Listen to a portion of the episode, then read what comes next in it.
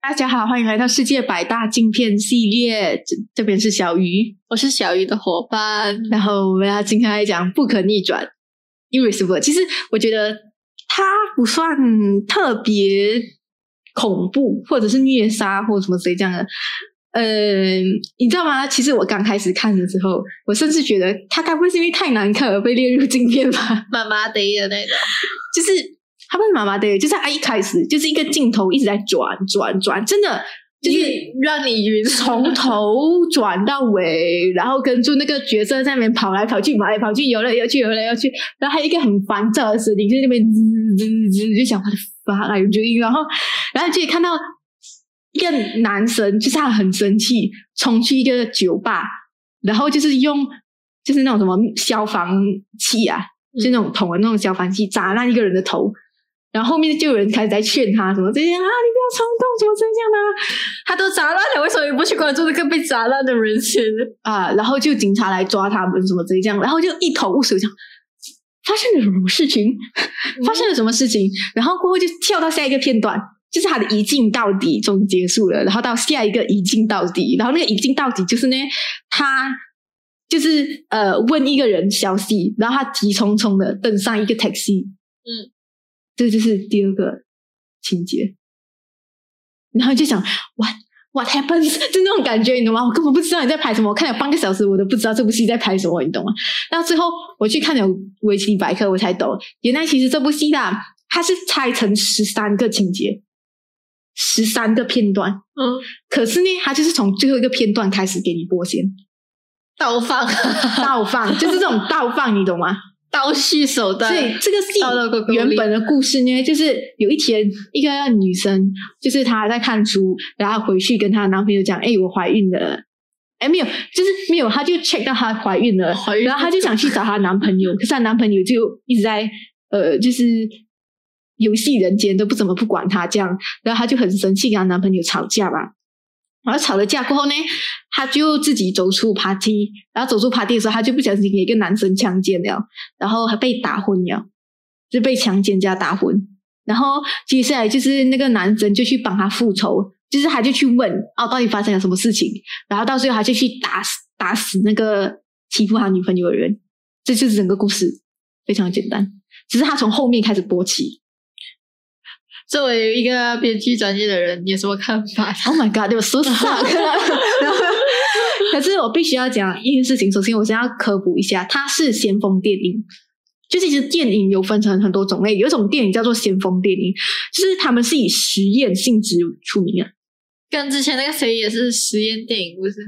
啊，对，可是那个算是比较肉体上的实验，这是叙事上的实验，就是还有艺术审美的作用啊。对，然后这个先锋电影他想要探讨的就是暴力能不能获得救赎，因为可能如果这部戏你可能从头开始看起的话，你就觉得那个男的做是对的，因为他那个坏人强奸了他的女朋友啊。你是想从哪一个方面的从头看起？如果从第一个片段开始看到最后一个片段。就是如果他没有玩这种剪辑的手法，嗯，而是他从一开始看，就是让让你从开始看到哦，有一个女孩子她怀孕了，结果还被人强奸，她男朋友很生气。就是如果他用倒放的时候，你就会感觉，你就感觉这男的在做什么啊？不要随便打人好不好？然后过后你就慢慢发现到，就是从最结尾开始看，从最结尾开始看，去重新探讨暴力，因为。我自己想一下，如果我从头开始看，我可能对这个男主角会有不一样的印象。然后从头看，如果我从头到从头这样顺序看到尾的话，我会觉得就是男主角的愤怒是情有可原的。可是如果我从结尾开始看，然后我再知道男主角过过去，就好像如果我看一个新闻，然后我先看到一个男生因为暴力发作打死了一个。呃，坏人什么这一讲的，打死掉一个路人，你就觉得，Oh my god，这个男的是不是有点 anger issue，有问题，有点情绪问题？可是可能过后，我再看到那个男主角解释讲，哦，我女朋友怀孕了，是他强奸我女朋友什么这样，我就会想，这样你也不可以打人吧？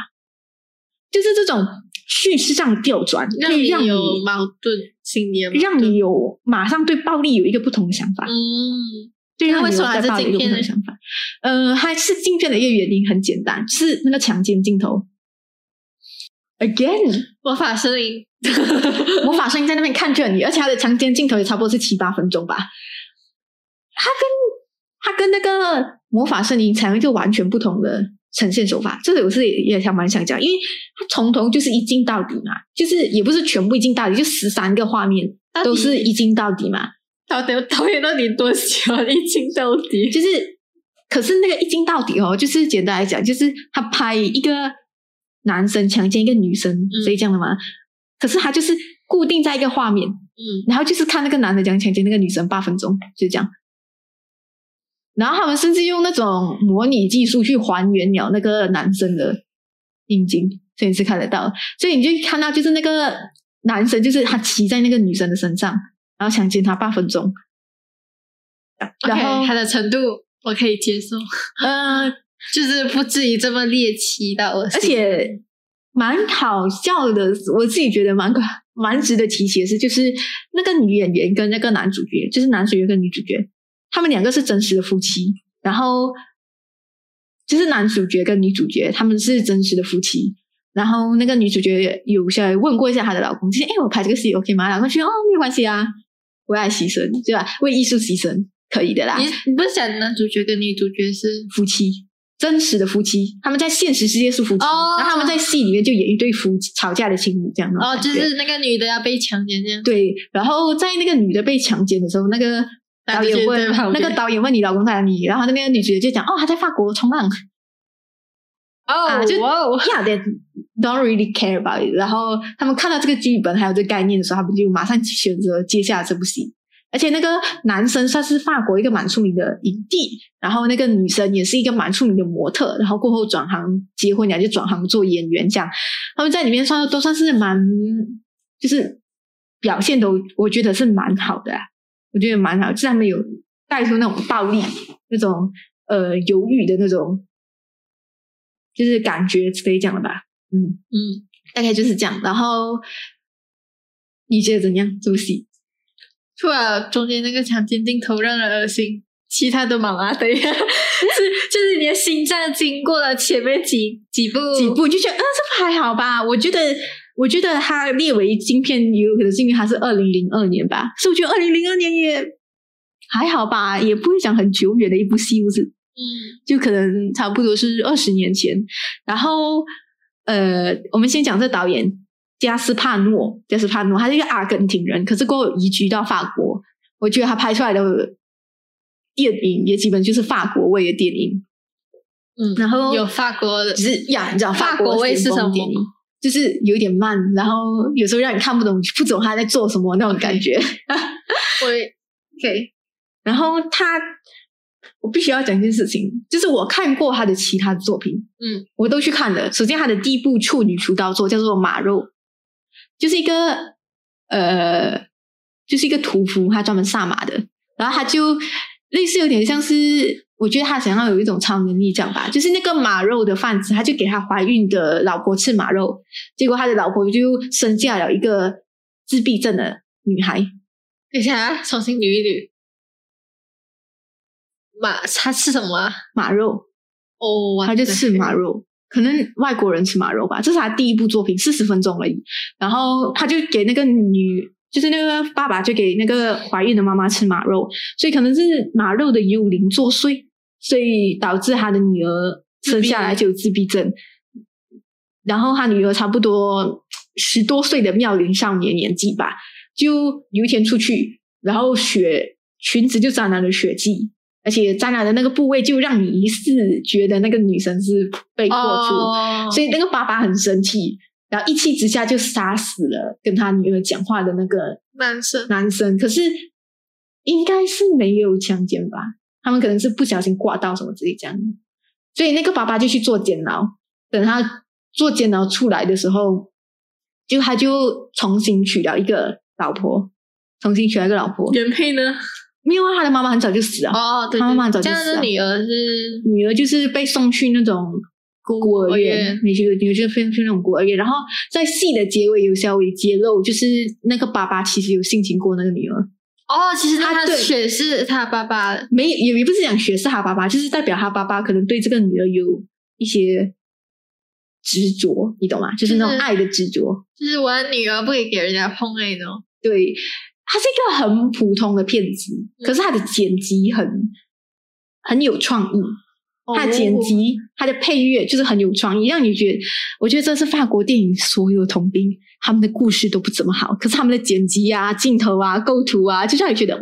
好看那种感觉，你知道吗？所以有时候你可以可以用什么来，就是什么的什么国家的剧本配上法国的风格，对的那种感觉，而且他的角色也是讲法文啊，哦，他其实也是讲法文，就是。我觉得你就忽略他是一个阿根廷人吧，他基本上从头到尾都非常的 French，他就很法式，非常的法式。他拍这部电影，我觉得算是他的巅峰作、巅峰之作，因为他后面其实他还拍过一部很多人觉得很好，可是我觉得有点烂的电影，叫做《性本爱》。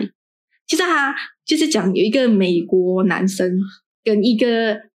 法国女生谈恋爱，可是那个法国女生就是比较开放一点，就是想要玩三 P 啊，想要玩多人运动啊，然后不想要生孩子啊。可是那个美国男生就是属于那种很男子汉大丈夫那种感觉，你懂吗？就是他会问的啊，啊，我的屌大不大啊什么的啊？你是不是跟我做过？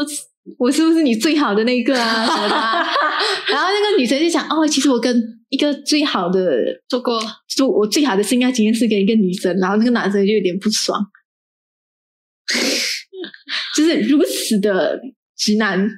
直就是一个文化冲突之类这样啦。然后他拍这部电影其实拍到有一点甜，唯一一个值得称赞的地方就是他性爱场面拍的很创意，非常有创意。就是当初在戛纳的时候，有人讲什么吗？如果有一天哦，就是。有 3D 性爱电影的话，还是什么，还是那种什么眼镜，眼镜可以戴上眼镜那种 VR 的啊。第一个选择就是它，因为为什么？还有一个画面让我最最近到印象深刻，就是整片荧幕上面啊，嗯。就是它就是从那个子宫的内部这样排过去，然后就可以看到那个阴茎这样一直戳进来、戳进来、戳进来，然后然后感觉感觉你好像，然后哦，他射出来的时候就感觉有一种关节观众好像感觉到，哎，你好像颜射到我脸上那种感觉。除此之外，除我跟你讲，他是你知道吗？在看这部戏的时候，我满内心我只想说嘛，你们他妈的快一点做爱，我想看你们怎样做爱。厉害！我不看剧情，这些剧情都是超级巴烂的，而且他还选了一个就是演技不太好的人，演技不太好的人，就是里面全员演技糟糕。然后我就想，妈的，快做爱那种感觉，你懂吗？想看他们怎样做爱。导演很想很很想让你去撞一撞墙，你要看做爱不去隔壁的黄黄色网站。对，可是就是他的做爱镜头调到比较好，然后那个音乐配到比较棒，什么这样，他基本上就是一个高级的去 D。性爱片配上很无聊的剧情，我真是我可以讲那个性本爱就是这样，真的真的，我给他一个总结，就是跟我平常看的那些比较有剧情的 A V 就差不多一样啊 那种感觉。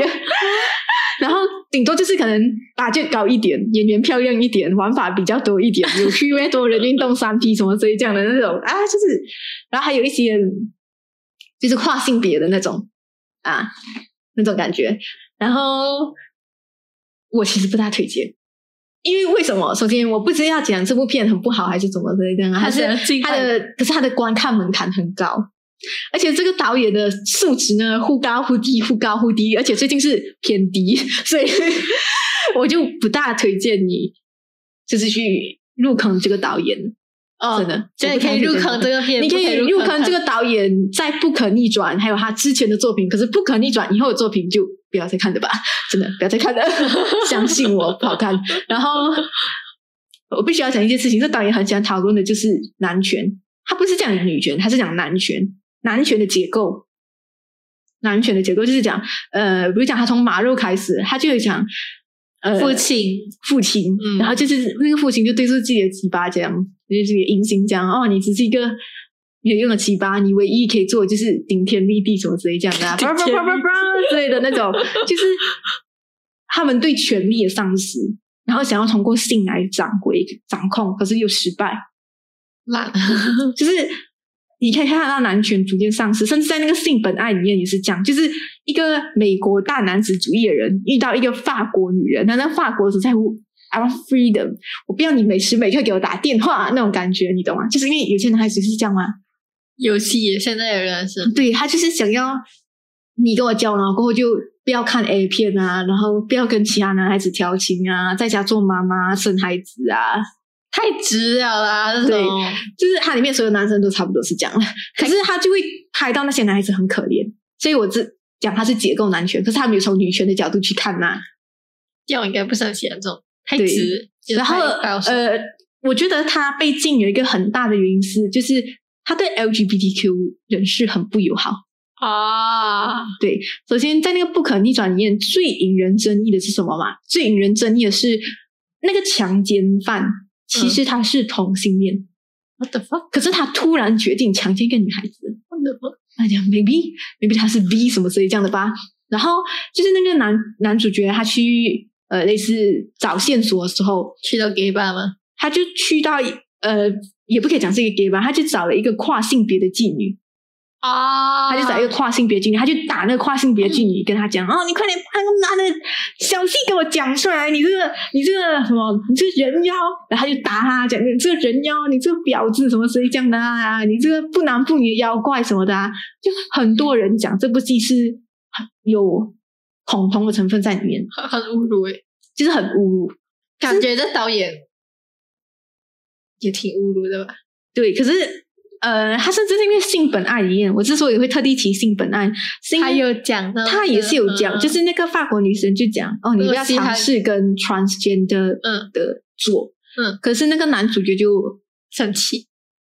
他一开始是答应，因为一开始他就是对他女朋友有点愧疚嘛，嗯，然后他就尝试要跟 transgender 做，是有鸡鸡的女，有鸡鸡的哦女生，我不知道要讲讲，就是还有胸部，可是还有鸡鸡，然后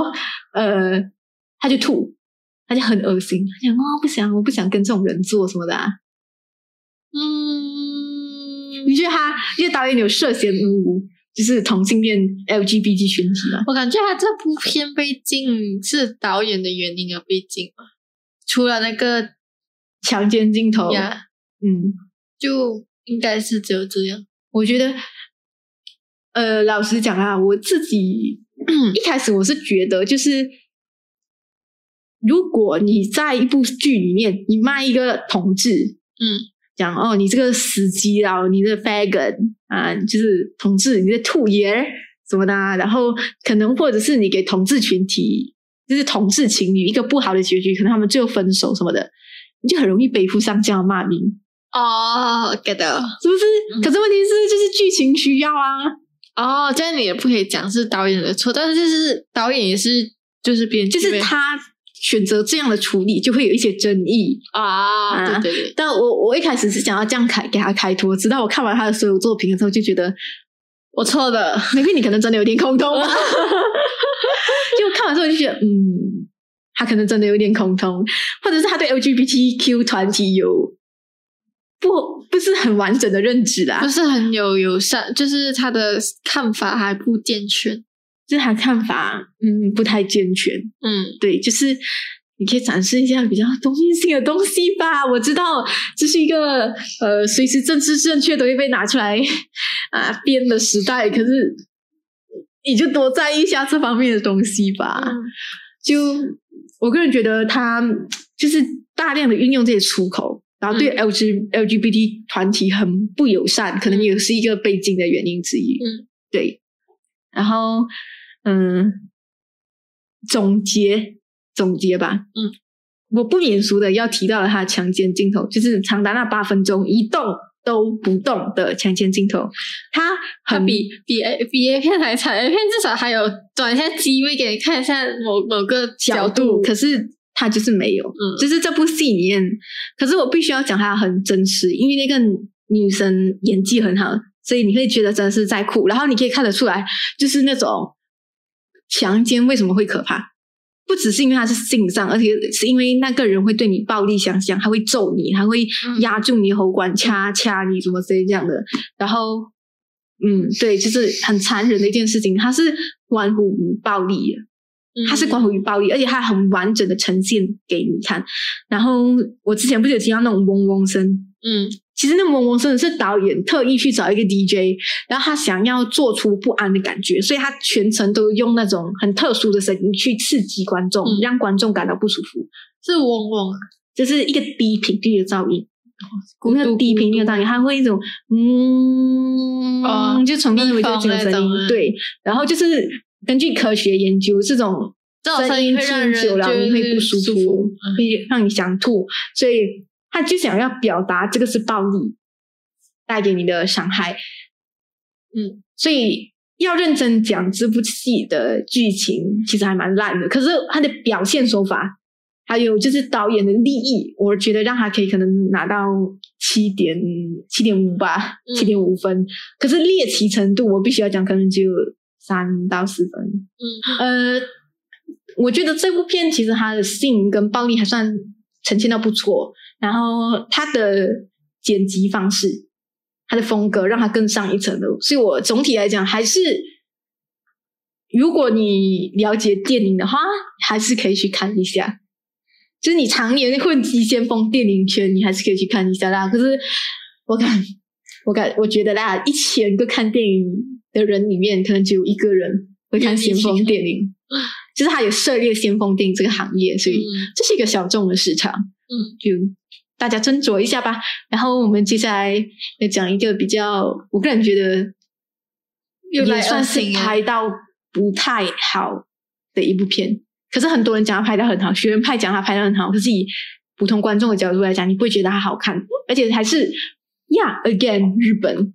哦，切肤之爱，就是我们过下一步要讲这一部片好像听。过这名字，对，是近期的片，哦没有，也算是蛮久以前的。嗯，这样就下次见了，拜拜，拜拜。